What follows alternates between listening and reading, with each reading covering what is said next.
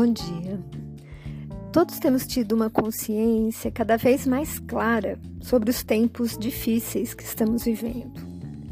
Passamos por uma pandemia terrível, nos entristecemos constantemente com as notícias das guerras atuais, todo tipo de miséria, abandono, o cenário político conturbado aqui no nosso país, dividindo as pessoas e todos os problemas pessoais que cada um de nós enfrenta na caminhada atual.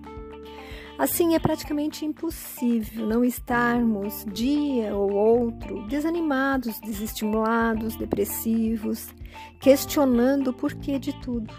E por isso mesmo, muitas vezes, esquecemos de que somos tão pequeninos, mas temos um Pai gigantesco, sábio, bom, que conhece todo o plano da nossa existência.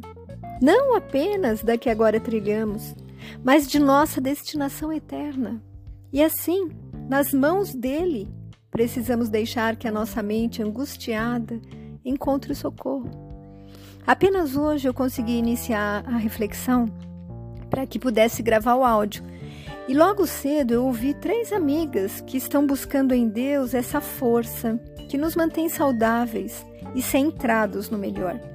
São problemas diferentes que atormentam cada uma delas, mas todos importantes para deixarem-nas abatidas, né? Com certeza, a conduta de ir ao encontro da fé é a que nos alicerçará nas iniciativas que aplacarão os tormentos da alma. A fé é a confiança de que Deus está conosco e que tudo tende a ser o melhor. Mesmo que nesse exato momento a vida pareça terrível e sem saída. Fé é isso, ter certeza do impossível, mas que se torna possível a Deus. No entanto, Ele espera a nossa atitude. Precisamos fazer a nossa parte, mesmo que com esforço, já que muito há que podemos melhorar na nossa existência. E pensando nisso, eu fui procurar um texto e achei o que segue atribuído a Marisa Melo Martins, chamado O Código de Noé. É, ele é simples, até por, por isso essa reflexão é, tem o nome de dicas, apenas dicas, tá? Mas eu achei importante. Abre aspas. Você já ouviu falar de Noé? Pode ser que não acredite no dilúvio, mas toda tradição ensinada possui fundamentos, possui fundamentos. Medite nestes. Não perca o barco. Cada oportunidade pode ser única em nossas vidas. Lembre-se de que estamos todos no mesmo barco. Nossa sobrevivência depende muitas vezes da sobrevivência do nosso próximo. Planeje para o futuro. Não estava chovendo quando Noé construiu a arca. Muitas vezes não podemos pressentir o que nos aguarda. Precisamos aprender a confiar em Deus. Mantenha-se em forma. Quando você tiver 60 anos, minutinho só. Alguém pode lhe pedir para fazer algo realmente grande. Enquanto Noé construía a arca, todos zombavam dele por construir um barco no meio do deserto. Não dê ouvidos aos críticos, apenas continue a fazer o trabalho que precisa ser feito. Construa seu futuro em terreno alto. Quando olharmos, quando olhamos para o horizonte, vemos o infinito. Por segurança, viaje em pares. Todos com Noé entraram aos pares. E isto nos traz uma nova reflexão. Lembre-se, o grande homem de Nazaré nunca enviou ninguém sozinho. A velocidade nem sempre é uma vantagem. Isso aqui é para mim. Os caramujos estavam a bordo com os leopardos. Temos muitas diferenças. O importante é que somos essenciais uns para os outros e podemos chegar juntos, mesmo com diferenças gritantes. Quando estiver estressado, flutue por um tempo Esperar muitas vezes é a melhor solução. Há coisas que fogem de nosso controle. Relaxe e espere o dilúvio passar. Lembre-se, a arca foi construída por amadores, o Titanic por profissionais. Ter a bênção de Deus é garantia de sucesso. Não importa a tempestade, pois quando você está com Deus, há sempre um arco-íris de esperanças te esperando, desafiando para um novo começo. Fecha aspas. Amigos, vejam que são dicas valiosas e que, apesar de serem simples e de não resolverem os grandes problemas da nossa vida, vão fazer com que a nossa vibração se modifique, que as energias que nos rodeiam tornem-se mais salutares e ocupem o espaço das más energias, que servem apenas para agravar ainda mais qualquer situação vivida.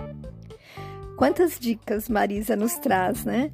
Vejam que ela fala para nunca perdermos nenhuma oportunidade, para não perdermos o barco, né? E é verdade. O filósofo Heráclito, há mais de 2.500 anos, ele já dizia, abre aspas, nenhum homem pode banhar-se duas vezes no mesmo rio, justificando que as águas do rio fluem. Então, estão sempre se renovando. E o homem que nela entraria, né, para se banhar, também não é o mesmo, porque mudamos a todo instante, diante de cada experiência vivida e ensinamento recebido. Assim, perder uma oportunidade pode significar que ela não voltará, ou poderá vir modificada. Percebamos que estar aberto às mudanças, desafios, dão maior sabor e motivação à vida. Dessa forma, acreditar em si é ponto de partida para qualquer iniciativa. Olhemos para nós.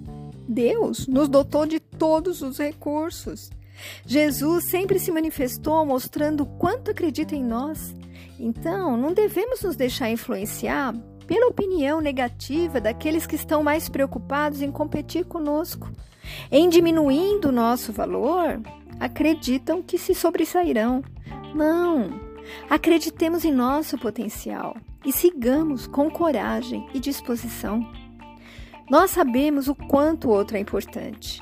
Ninguém se imagina só, mas às vezes tripudiamos, maltratamos, desmerecemos quem está ao nosso lado e que, por, por nos estimar, amar, é a pessoa certa a nos auxiliar, mesmo que não seja o ideal de perfeição que gostaríamos que fosse.